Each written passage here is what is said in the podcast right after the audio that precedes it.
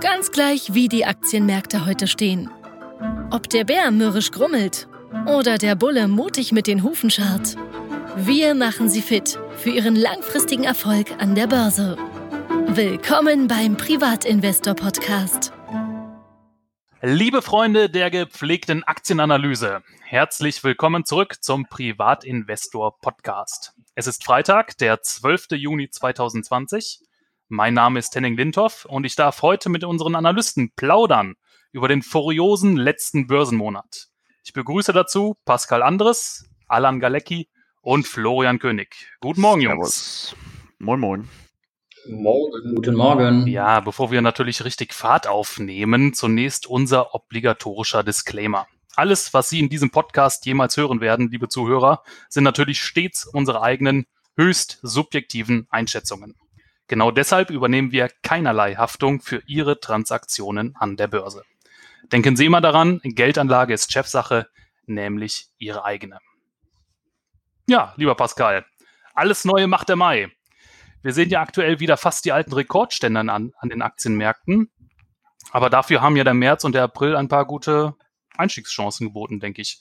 Wie seid ihr denn mit unseren Fonds in den letzten Wochen vorgegangen?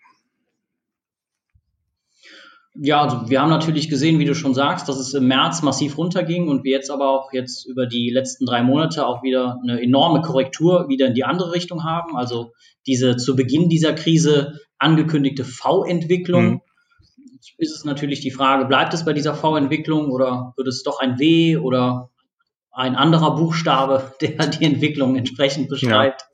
Das muss natürlich abgewartet werden. Wir haben natürlich auch die fallenden Kurse in den Monaten genutzt, um auch uns nochmal einzudecken, nochmal nachzulegen und äh, unsere Liquidität abzubauen, die wir eben vor, ähm, vorher auch 2019 vor allem aufgebaut haben und sind soweit ähm, auch wieder auf einem guten Kurs mit unserem Fonds. Ja. Ich glaube, ihr habt auch einen Grundversorger nachgekauft. Ähm, dabei geht es aber nicht um E.ON oder Vattenfall oder ein anderes Unternehmen aus dem Energiesektor. Es war ein Titel aus dem IT-Bereich. Was macht denn Vodafone in euren Augen ja, so außergewöhnlich gut? Warum ist das Unternehmen ein Grundversorger überhaupt? Im übertragenen Sinne, wenn du so willst, Henninge, das ist ja, ähm, also das Internet ist ja aus dem Alltag nicht mehr wegzudenken und im Grunde wird man da mit Informationen versorgt, Tag ein, Tag aus, ob man will oder nicht. Ähm, viele ähm, Dienstleistungen, die früher quasi über andere Wege gelaufen sind, wie das Fernsehen, ähm, wandern ja auch äh, stärker ins Internet ab. Also ob das jetzt YouTube ist, ob das irgendwelche äh, abonnierten Streaming-Dienste sind. Ähm, das heißt, wenn das Internet einmal ausfällt, dann äh, kriegen manche Leute schon Depressionen. Mhm. da, ähm, deswegen kann man schon äh, im übertragenen Sinne sagen, dass das äh, quasi ein ähm, Grundversorger ist. Und ähm, gerade in den vergangenen Wochen und Monaten ähm, als viele Leute auch aus der Ferne quasi gearbeitet haben, weil sie entweder ähm, nicht konnten oder ja, so vom, vom die, der Arbeitgeber quasi das nicht zugelassen hat oder aus Vorsichtsmaßnahmen ähm, wurde ja öfters von mal von zu Hause gearbeitet. Wir haben das ja bei uns in der Firma auch ein bisschen getestet. Ähm, und äh, klar, da ist man halt darauf angewiesen, jederzeit äh, mit seinen äh, Bezugspersonen in Verbindung zu stehen. Und äh, Vodafone ist halt äh, in Europa der größte Mobilfunkanbieter in der Hinsicht, ist auch einer der größten ähm, ja, Kabelnet oder der größte Kabelnetzbetreiber jetzt mittlerweile mit der Übernahme von Unity Media im letzten Jahr. Hm. Ähm, das Unternehmen Unity Media wird ja gerade integriert und ähm, der Name wird ja bald verschwinden, dann wird das nur noch unter Vodafone laufen. Ja. Äh, und, äh, so, und entsprechend hatte Vodafone auch stabile Einnahmen. Die haben nur ein bisschen im Roaming gelitten, also sprich in der Handynutzung im Ausland, weil die Reisen ja nicht möglich waren. Mhm. Das sollte aber eigentlich eher nur so ein temporärer Effekt sein und ist natürlich auch jetzt nicht der größte Umsatzbringer, das muss man auch dazu sagen. Ja. Gucken wir uns jetzt die Geschäftsberichte an, dann sehen wir aber erstmal einen Verlust äh, für das äh, letzte Geschäftsjahr. Da lese ich äh, Verlust in Höhe von 920 Millionen Euro. Und im Jahr davor war sogar ein Minus von 8 Milliarden Euro. Also ja, sieht jetzt erstmal nicht so attraktiv aus. Genau, das ist auch wahrscheinlich der Grund, warum aus unserer Sicht viele das Unternehmen gar nicht auf dem Zettel haben, weil das im Grunde ja, katastrophal aussieht auf den ersten Blick, das kann man schon so sagen. Ähm, Fakt ist aber, man sollte halt den Unterschied zwischen G&V und Cashflow Statement verstehen. Also in der Gewinn- und Verlustrechnung mhm. wird ja im Grunde die Frage ähm, beantwortet, ähm, ob sich in der Bewertung der bilanzierten Vermögen irgendwas äh, verändert. Aber da fließen ähm, halt nur teilweise ähm, Geldmittel beziehungsweise sind halt auch nicht zahlungswirksame Vorgänge integriert.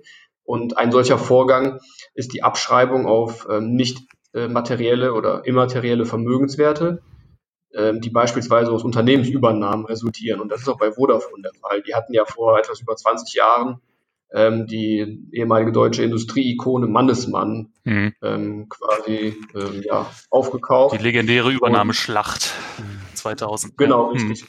Und der, der gezahlte Preis war halt astronomisch hoch, weil das auch im Rahmen der Dotcom-Blase war. Mhm. Äh, und deswegen musste man ganz viele äh, Luftnummern, sage ich jetzt mal im übertragenen Sinne, bilanzieren und die verdaut man bis heute durch. Ja, okay. Und das ist so mit der Grund. Da gab es noch so ein paar andere Übernahmen, die waren aber bei weitem nicht so groß natürlich. Äh, ja, und das ist der Grund für diese ganzen Korrekturen. Ein bisschen was wurde auch in Spanien und Italien noch im operativen Geschäft wertberichtigt, weil es da etwas äh, Preiskampf und Probleme gibt. Hm. Aber an, an für sich, wenn man sich das Cashflow-Statement anguckt, also wie viel Geld ist in das Unternehmen hineingeflossen, da sieht man, dass äh, dort seit Jahren eigentlich Stabilität herrscht unter gewissen kleineren Toleranzen. Es ist äh, mehr als genügend Free Cashflow da nach Abzug der Investitionen auch nach Abzug der Lizenzgebühren, die sie immer wieder an ähm, die staatlichen äh, Institu Institutionen quasi abdrücken müssen, um die Dividende ähm, auszubezahlen. Also die ist ausreichend gedeckt nach der Kürzung, ähm, die erforderlich war, um halt die Unity Media Übernahme ähm, zu stemmen und die Schulden besser zu verdauen. Äh, ja, genau. Also Cashflow-seitig ist alles intakt. Ja, okay. Also ist ja ein ganz wichtiger Punkt auch für Privatanleger, dass man dann, gerade wenn man solche Unternehmen erwischt, die dann doch eher ein unattraktives Gewinn-Verlustverhältnis haben, äh, dann doch eher oder überhaupt bei Unternehmen eher auf den Cashflow zu achten, eben auf den Wert, der anzeigt, wie viel Geld wirklich in die Kassen ähm, Jahr für Jahr und Monat für Monat hineinfließt. Das ist ganz entscheidend.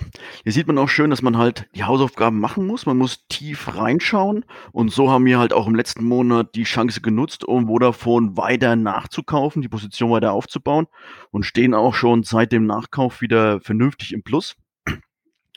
Aber auch ähm, das Thema wollte ich kurz noch anthematisieren.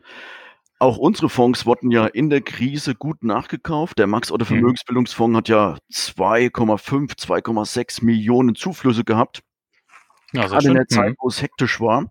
Und gerade die Investitionen haben sich gut ausgezahlt, weil wir ja schon da über 40 Prozent im Plus stehen. Ich habe das heute früh nochmal ausgewertet. Also wir stehen jetzt seit Jahresanfang im Max- oder Vermögensbildungsfonds plus minus null und im PI Global, unser größte Flaggschiff, mit einem Plus von 1,7 Prozent auch schon wieder schön im Plus. Hm. Bei den Mittelzuflüssen. Ähm, bei den NAV-Entwicklungen, also bei den okay, ja, ja. Bei den Mittelzuflüssen stehen wir da eigentlich bei beiden positiver da. Okay. Mhm. Ja, ist eine schöne Entwicklung, ja.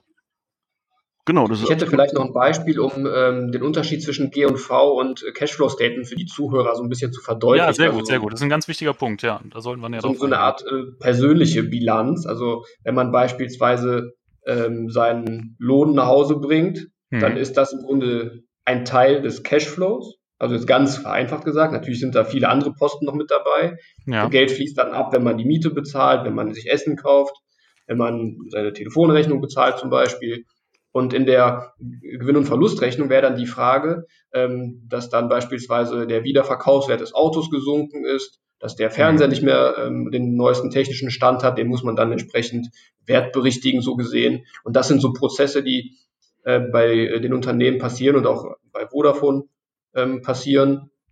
Äh, oder man hat äh, beispielsweise ein Auto viel zu teuer gekauft, weil man über den Tisch gezogen wurde beim Händler und das sind dann so ähm, Werte, so Luftnummern im übertragenen Sinne, die dann ähm, keinen richtigen Wert widerspiegeln und die wieder korrigiert werden. Aber es fließt in dem Sinne dafür ähm, nach der eigentlichen Transaktion kein weiteres Geld mehr aus der Kasse raus. Ja, ja. Sondern es ist eine ja. Bewertung des äh, aktuellen Vermögensstandes. Ja. Schönes Beispiel, Alan. Ähm, bei der Gewinn- und Verlustrechnung kommt es eben darauf an, welche Werte hat das Unternehmen schon, welche Werte sind bilanziert und wie verändern sich die Werte im Laufe der Zeit.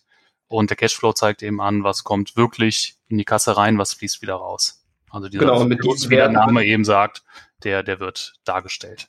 Mit genau, und mit diesen Werten wird der Cashflow halt generiert. Also mit denen, mhm. mit denen wird gearbeitet. Ja, okay. Na gut. Also das ist ein ganz wichtiger Punkt, den sollen wir auch in Zukunft immer wieder aufgreifen und deutlich machen. Und gerade was jetzt auch die Entwicklung der Fonds angeht, da finde ich, da haben wir, können wir uns selber auf die Schulter klopfen, da haben wir eigentlich einen guten Job gemacht, indem wir unsere Strategie immer sehr transparent und sehr klar kommuniziert haben. Und ich denke, immer mehr Anleger verstehen, worauf es ankommt, auch in der Krise, dass wir eben stark Unternehmen finden und die dann eben auch in der Krise billig einkaufen können und dann da eben das Fundament legen für die Rendite in den guten Zeiten. Ja, also man soll sich da auch nicht zu sehr auf die Schulter klopfen. Wir haben zwar eine, immer, eine, sehr positive Entwicklung, da können wir zufrieden sein, aber wir dürfen uns nicht ausruhen. Also wir brauchen weiter so Cashflow-starke mhm. Maschinen wie Vodafone. Und wir werfen ja immer noch einen Blick auf andere Fonds. Und da sieht man die Fonds, die eine andere Strategie hatten, die sehr abgesichert haben, die mhm. haben es noch nicht, also die haben im Prinzip diesen Rebound nicht in dem Form mitgenommen und stehen halt noch nicht so ähm, auf der Nulllinie oder ein Tick drüber. Ja, aber bei diesen Fonds geht es ja eigentlich auch nicht primär um die Rendite, wenn ich das richtig verstehe. Viele Anleger wollen ja auch einfach erstmal nur Vermögen sichern und nutzen dann eben solche Fonds, die dann mehr mit Absicherung arbeiten als wir. Ja, gut. Ähm, kommen wir vielleicht zu ein paar Fragen, die uns erreicht haben. Ähm, ich habe bei YouTube eine Frage entdeckt von Steve K. oder Steve K. Ich lese mal kurz eine Frage vor. Ich, da geht es um den Titel JD.com, den haben wir im letzten Podcast besprochen. Und Steve fragt uns, gibt es eine Alternative zu der ADR-Aktie? Wenn nein, ist die ADR ein Risiko? Ja, also soweit ich das sagen kann, äh, können wir Anleger nur die ADR von JD.com an der Börse kaufen. Ähm, habt ihr da andere Informationen? Im Falle von JD.com ist das so zutreffend, weil ja. äh, um die originale chinesische ähm, H-Aktie quasi, wie sie richtig heißt, äh, kaufen zu können, muss man chinesischer Staatsbürger sein und ich glaube auch dort äh, sesshaft sein. Das heißt, das kommt für uns alle nicht in Frage, also ist technisch nicht möglich. Und das äh, ADR ist quasi ein Hinterlegungsschein, mhm. der diese Aktien repräsentieren soll, dass man quasi theoretischen Zugriff darauf hätte. Ähm, das Problem ist aber, dass äh, im Falle der chinesischen Aktien nicht die echten Aktien hinterlegt sind, sondern wenn man da ein bisschen tiefer gräbt, dann kommt man ähm, zu der Information, dass dort irgendwelche Zertifikate oder irgendwelche Ersatzpapiere in Anführungsstrichen ähm, liegen, die aber auch noch über irgendwelche Offshore-Firmen äh, in äh, irgendwelchen äh, Paradiesen äh, vor sich hinschlummern und äh, im Zweifel ähm, hat man halt keinen Anspruch auf, auf eine auf, auf die Auslieferung einer echten Aktie. Das heißt, äh, man vertraut da halt äh, zu einem mhm. Großteil darauf, dass da alles mit rechten Dingen zugeht und ähm, ja, dass man da nicht leer ausgeht. Ähm, es gibt aber auch ADRs auf ähm, andere Titel. Also so ein anderes Beispiel wäre Gazprom. Wer jetzt einen ähm, etwas äh, besseren Broker hat oder international unterwegs ist, der könnte die ähm, Gazprom-Aktie, die auch als ADR hier jetzt in Deutschland unterwegs ist oder auch ähm, in den USA, ähm, der könnte auch die richtige Originalaktie in Moskau direkt kaufen. Das würde dann gehen, aber vorausgesetzt, dass der Broker das mit. Ja, okay, verstehe. Aber im Fall von JD.com äh, hört sich das alles schon nach einem sehr riskanten Konstrukt an. Ähm, wie sicher können wir uns da als Anleger sein? Wie, wie, wie schätzt ihr das Risiko jetzt in Wirklichkeit ein? Also ich hatte ja schon mal eben das Thema Vertrauen angesprochen. Ähm, hm. Das ist eigentlich generell auch in das Finanzsystem muss man ja Vertrauen haben. In äh, die Banken und Broker muss man ein Stück weit Vertrauen haben. Ansonsten ähm, funktioniert das Ganze halt nicht. Und das wird hier genauso sein. Also es, diese Konstrukte gibt es ja schon seit äh, etlichen von Jahren. Das ist ja keine neue Modeerscheinung, die jetzt mhm. an die Börse gebracht wurde, um irgendwelche Retail-Investoren abzuzocken. Ähm, von daher, das ist halt schon ein etablierter Standard, äh, sage ich mal.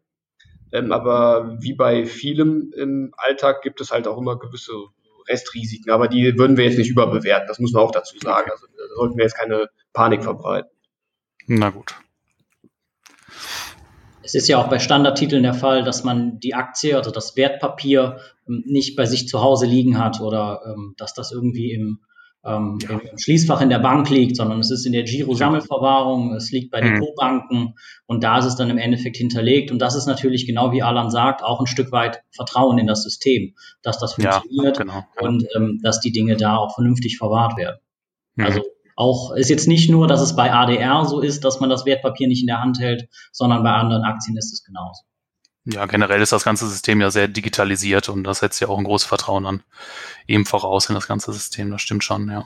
Genau, also die wenigsten würden auch tatsächlich diese Papiere wahrscheinlich irgendwie physisch bei sich zu Hause haben wollen und das spart halt mhm. auch einiges an Verwaltungsaufwand und Kosten. Ja, okay. Na gut, Florian, du wolltest noch über drei ja relativ neue Unternehmen, die wir noch nicht so lange auf der Watchlist haben, sprechen. Äh, zum einen Ströer ist vielleicht dem einen oder anderen Zuhörer bekannt, ein ganz, ganz großes Marketing-Schwergewicht hier in Deutschland. Ja, da denke ich mir natürlich ja durch die Corona-Krise, das hat man auch immer wieder in den Medien gehört, da brechen natürlich die Einnahmen weg für Werbetreibende. Dennoch hat Ströer 30 Prozent mehr Umsatz im ersten Quartal erwirtschaftet. Wie kommt das? Ähm, also das erste Quartal war positiv, aber jetzt nicht 30 Prozent. Das ist nur auf ihre Online-Plattform zurückzuführen. Ach so, okay, dann habe ich das verstanden, ja. Mhm. Bei T-Online dahinter. Ja. Und die haben halt mehr Aufrufe gehabt, mehr Reichweite. Mhm und entsprechend auch mehr Umsatz erzielen können. Ist vielleicht ein ganz wichtiger Punkt. T-Online, die Seite T-Online gehört zu Ströer. Man hat praktisch sich den Namen gekauft vor ein paar Jahren ähm, und betreibt jetzt eben diese Werbeplattform. Das hat nichts mehr mit der Deutschen Telekom zu tun. Ne? Genau. genau. Das ist so auch das größte Zugpferd online. Hm. Aber äh, wie wie du schon sagst, hauptsächlich sind sie halt bekannt für ihre Außenwerbung. Man sieht das oft, wenn wir in den Städten unterwegs sind, dass sie halt Plakate haben, irgendwelche anderen Vorrichtungen, so Art kleine Bildschirme, wo immer was Neues kommt. Das war natürlich ins Hintertreffen gekommen durch Corona, weil einfach kaum Leute auf der Straße waren, die Reichweite ähm, rückläufig war. Aber dennoch hat man hier langlaufende Verträge und stabile Cashflows und auch die ganze Arbeit, die damit anfällt, also neue Plakate aufbringen, ähm, Wartungen, Reinigung und und und, hat man hauptsächlich an Subunternehmer übertragen. Das heißt, an sich ist es ein sehr smartes und auch es ähm, Geschäftsmodell, wo, wo man wenig Kapital braucht. Hm. Ähm, man kann ja sagen, dass diese Art von Werbung ist halt hauptsächlich dafür gedacht, um eine Marke zu bilden, um eine gewisse Reichweite zu erzielen, um im Köpfen hängen zu bleiben. Ist jetzt nicht unbedingt für den ähm, gleich für den Kaufabschluss. Das heißt, ähm, die Plattformen über Werbung über Google oder über Facebook sind vielleicht effizienter, aber ähm, die Deutschen haben da eine größere Reichweite und das spiegelt sich halt auch in den Umsatzzahlen wieder. Die Umsätze konnten in den letzten fünf Jahren durchschnittlich um 18 Prozent gesteigert werden jedes Jahr. Das ist schon enorm. Mhm, und auch, ja. auch die Marge ist vernünftig. Also EBIT-Marge aktuell über 10 Prozent. Das hat schon echt ähm, Aussagewert und Aussagekraft. Und darüber hinaus, ähm, das Unternehmen ist intakt. Ich glaube auch, dass die nach Corona ihren Wachstumspfad weitergehen werden. Die werden mhm. im Umsatz auf jeden Fall eine kleine Delle haben. Aber weil sie halt, ja, ziemlich viel machen können aus einer Hand, also nicht nur Außenwerbung, sondern auch über T-Online und andere Werbekanäle einfach so eine Art Werbepaket anbieten können, werden die langfristig zu Wachstum zurückkehren. Mhm. Ich glaube, es war auch das im ersten Quartal irgendwie das 25. oder 30. 30. Kapital in Folge mit Wachstum. Da sieht man, dass die Story schon länger läuft. Ähm, wichtig ist natürlich, es kommt auf die Werbebudgets an. Was machen die Kunden? Fahren die Kunden jetzt ähm, durch eine Rezession die Werbebudgets zurück oder geht es, wie der Aktienkurs oder Aktienmarkt vorwegnimmt, in der V-Form weiter nach oben? Wir hm. werden es sehen. Also hier wird es auf jeden Fall langfristig Auswirkungen geben. Und jetzt komme ich zu dem Schwachpunkt des Unternehmens. Das ist die Bilanz aus meiner Sicht. Okay. Wir haben ja. enorm viel Verschuldung aufgebaut. Die Verschuldung übersteigt auch das Eigenkapital um, um das zwei, Zweifache.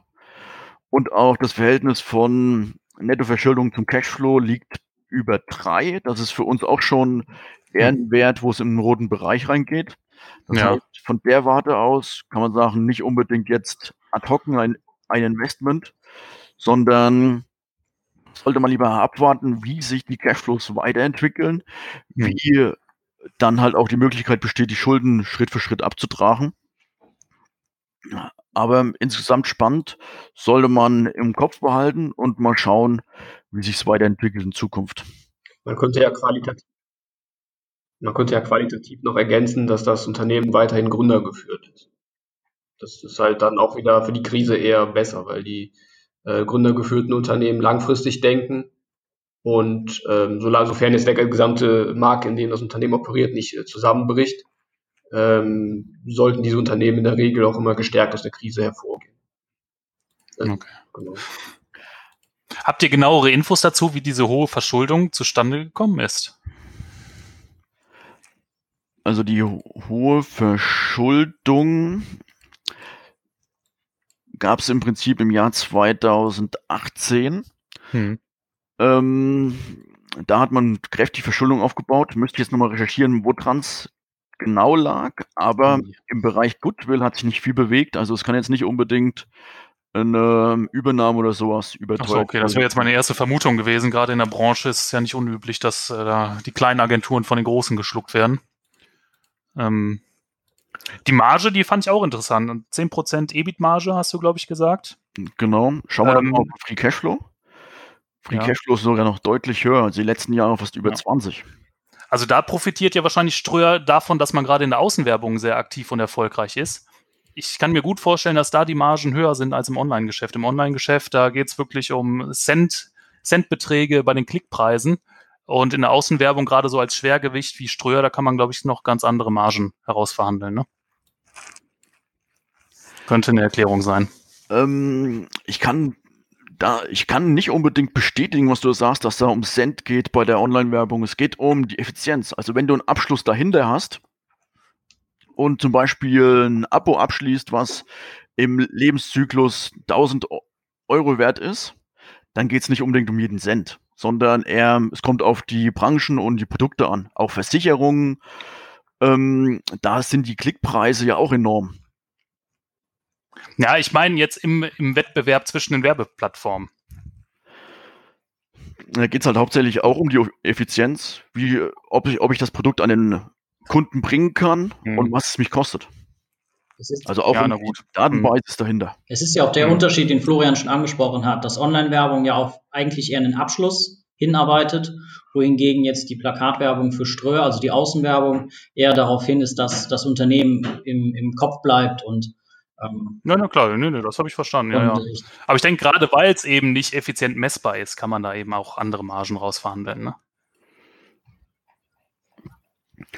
Ähm, oder man hat auch weniger Aufwand. Sagen wir so, man bringt ja. einmal so ein Plakat an, das steht dann irgendwie hm. zwei, drei Monate ähm, und winkt sozusagen den Kunden und Besuchern zu. Ja. Der Aufwand ist geringer.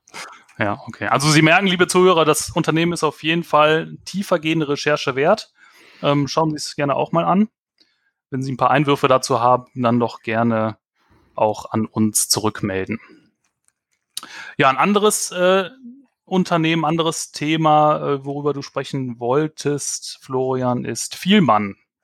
Ja, die Kette, die kennt, glaube ich, jeder, ist in jeder größeren und kleineren Stadt mit einer Filiale vertreten. Warum ist das Unternehmen jetzt gerade auch für Anleger interessant? Die ganzen Unternehmen wurden mir ja zugeworfen während des Livestreams zum Thema okay. Wachstumsunternehmen für Deutschland. Ja. Und außer, also kam jetzt in meinen Livestream nicht direkt vor, weil sie laut Graham jetzt nicht die Punktzahl bekommen. Aber dennoch finde ich sie ganz spannend und gerade Vielmann kann ich natürlich als Brillenträger hervorragend besprechen. Bist du selber Kunde? Ich bin selber Kunde bei Vielmann, ja. ja. Und kann da auch nicht klagen. Es ist sogar so, dass ähm, Vielmann davon ausgeht, dass gerade jetzt mit den günstigen Modellen, die auch Vielmann im Programm hat, halt äh, auch einen Markt haben, der jetzt nochmal zukünftiges Wachstum erzielt. Ich hoffe es für Vielmann, dass da weiteres Wachstum kommt, weil das Wachstum in der Vergangenheit war wirklich nicht toll. Also schauen wir uns nochmal die fünf Jahre an jährliches Wachs Wachstum im Umsatz 4% jedes Jahr. Das ist jetzt nicht unbedingt wahnsinnig. Darüber hinaus war es ja auch so, dass Firman sich eigentlich immer geweigert hat, ähm, einen vernünftigen Online-Kanal aufzubauen und Online-Produkte zu vertreiben.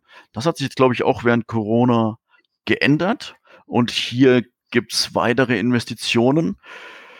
Ähm, ich glaube auch, dass im Prinzip der Sohn vom Vorstand, dieser Marc Vielmann, da auch noch ein bisschen was bewegen kann hinsichtlich Innovationen und neue Wachstumsfelder. Hm. Ähm, aber unterm Strich, in der Vergangenheit war mir das Unternehmen einfach zu teuer im Verhältnis zu dem Wachstum, was sie gezeigt haben, weil auch, ähm, auch EBIT hat mir ja gerade als schönes Thema. EBIT-Wachstum 1,4 Prozent über die letzten fünf Jahre jedes Jahr. Das ist einfach zu wenig. Hm. Unterm Strich. Und genau, dennoch ist das Unternehmen, war das Unternehmen in der Vergangenheit nie günstig. Also das durchschnittliche Kurs-Gewinn-Verhältnis von 33 ist da schon ein Wort. Und ja. eigentlich aus unserer Sicht ähm, ein Gewinnverhältnis von 33 braucht mindestens also mindestens 12% Wachstum jedes Jahr und das halt bei Firmen auch nicht gegeben. Ja, okay.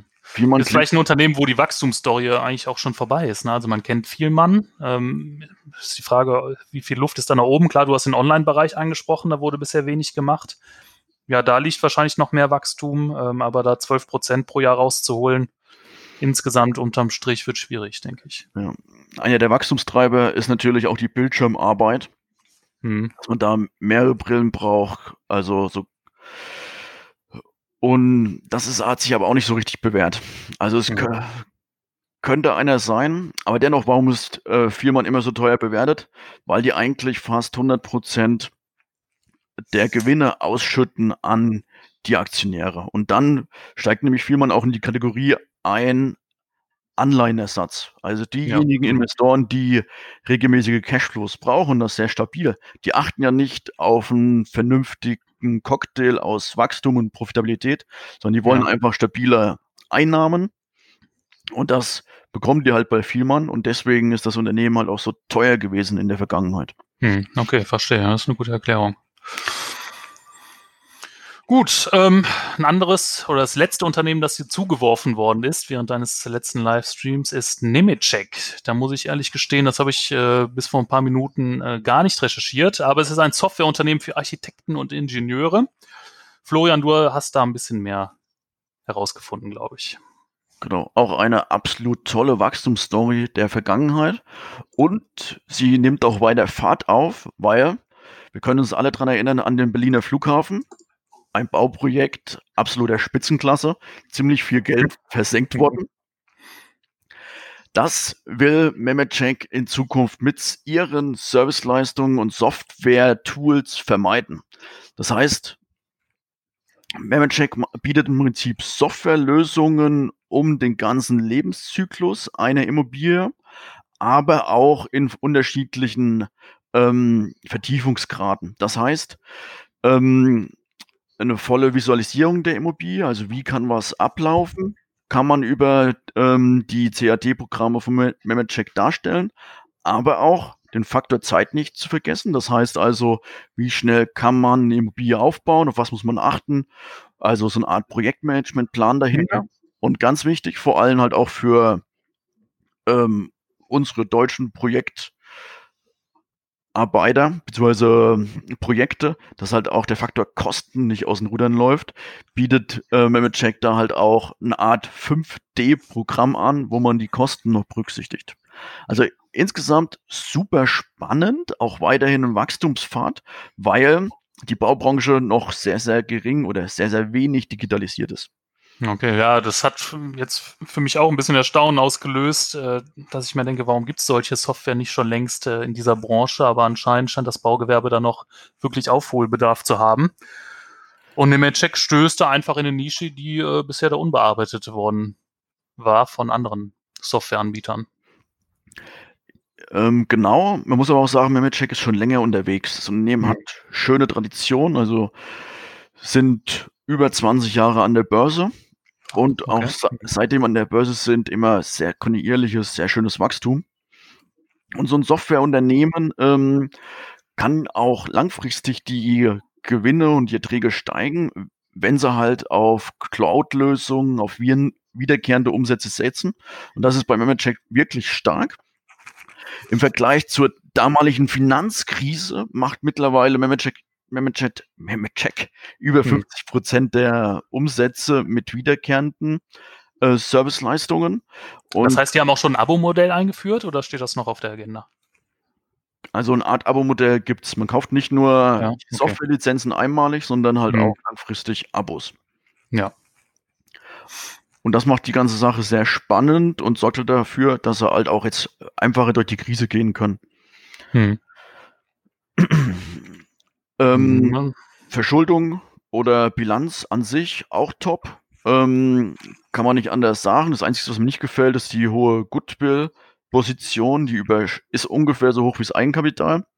Oh, sieht ja. man aber auch, dass Memecheck als Marktkonsolidierer auftritt, also regelmäßig kleine Startups zukauft, die ihr Produktportfolio erweitern, die auch es ermöglichen, in einen anderen Markt zu gehen. Zum Beispiel ist jetzt der größte, größte Markt ist die USA hm. für die Serviceleistungen. Ähm, und in, insgesamt macht, glaube ich, das Unternehmen über 70 Prozent der Umsätze im Ausland. Das heißt also schon sehr international aufgestellt. Okay. Bei so einer Wachstumsstory macht das ja auch noch durchaus Sinn, auf Akquisitionen zu setzen und eben ähm, kleinere Anbieter dazu zu kaufen, um einfach das Feature-Portfolio ein bisschen weiter auszubauen. Das stimmt. Also nur um da eine Vorstellung zu gewinnen, Sie haben schon über 5 Millionen Anwender in 142 Ländern. Also das ist schon ähm, ein sehr gut breit gestreutes Portfolio. Mhm. Und um da im Prinzip immer auch auf dem Stand der Zeit zu sein, investieren sie 24 Prozent der Umsätze in Forschung und Entwicklung. Das heißt, hier möchte man halt auch Innovationsführer sein und immer neue Produkte bringen. Ich würde nochmal kurz okay. einen Blick werfen auf den Preis. Aktuell ist das Unternehmen mit einem KGV von 60 bewertet.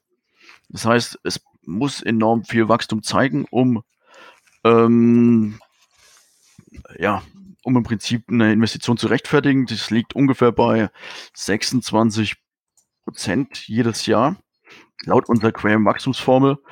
In der Vergangenheit hat man knapp 20 Prozent geschafft. Also das Unternehmen ist jetzt vielleicht etwas üppig bewertet, nicht mehr ganz im Fernbereich. Na gut, okay. also Limit Check auf jeden Fall kann man weiter beobachten, sollte man auf der Watchlist behalten. Viel man ebenso, ist aber immer noch zu teuer. Ist auch die Frage, wann da der Preis wirklich fallen soll. Und auch Ströer ist weiterhin, ja, kann interessant werden für die Zukunft. Ja, liebe Zuhörer, haben auch Sie Fragen zu Aktien, zu einzelnen Unternehmen? Haben Sie Anmerkungen, Hinweise für unseren Podcast oder zur Anlagestrategie? Dann schicken Sie uns doch eine Sprachnachricht per WhatsApp an die Handynummer 01573 162 9921. Ich wiederhole, gerne eine Sprachnachricht per WhatsApp an die Nummer 01573 162 9921. Gut, Jungs, ich denke, für heute war es das. Vielleicht sprechen wir uns nächste Woche schon wieder, vielleicht auch erst in 14 Tagen. Mal sehen. Bis dahin wünsche ich euch alles Gute. Wir sehen uns in Köln wieder. Und an Sie, liebe Zuhörer, bleiben Sie uns gewogen. Haben Sie eine schöne Zeit. Genießen Sie das Wetter, wenn es draußen mal wieder sonnig werden sollte. Und ich wünsche Ihnen noch viel Erfolg an der Börse. Bis bald. Tschüss. Ciao, auf Wiederhören. Ahoi. Servus.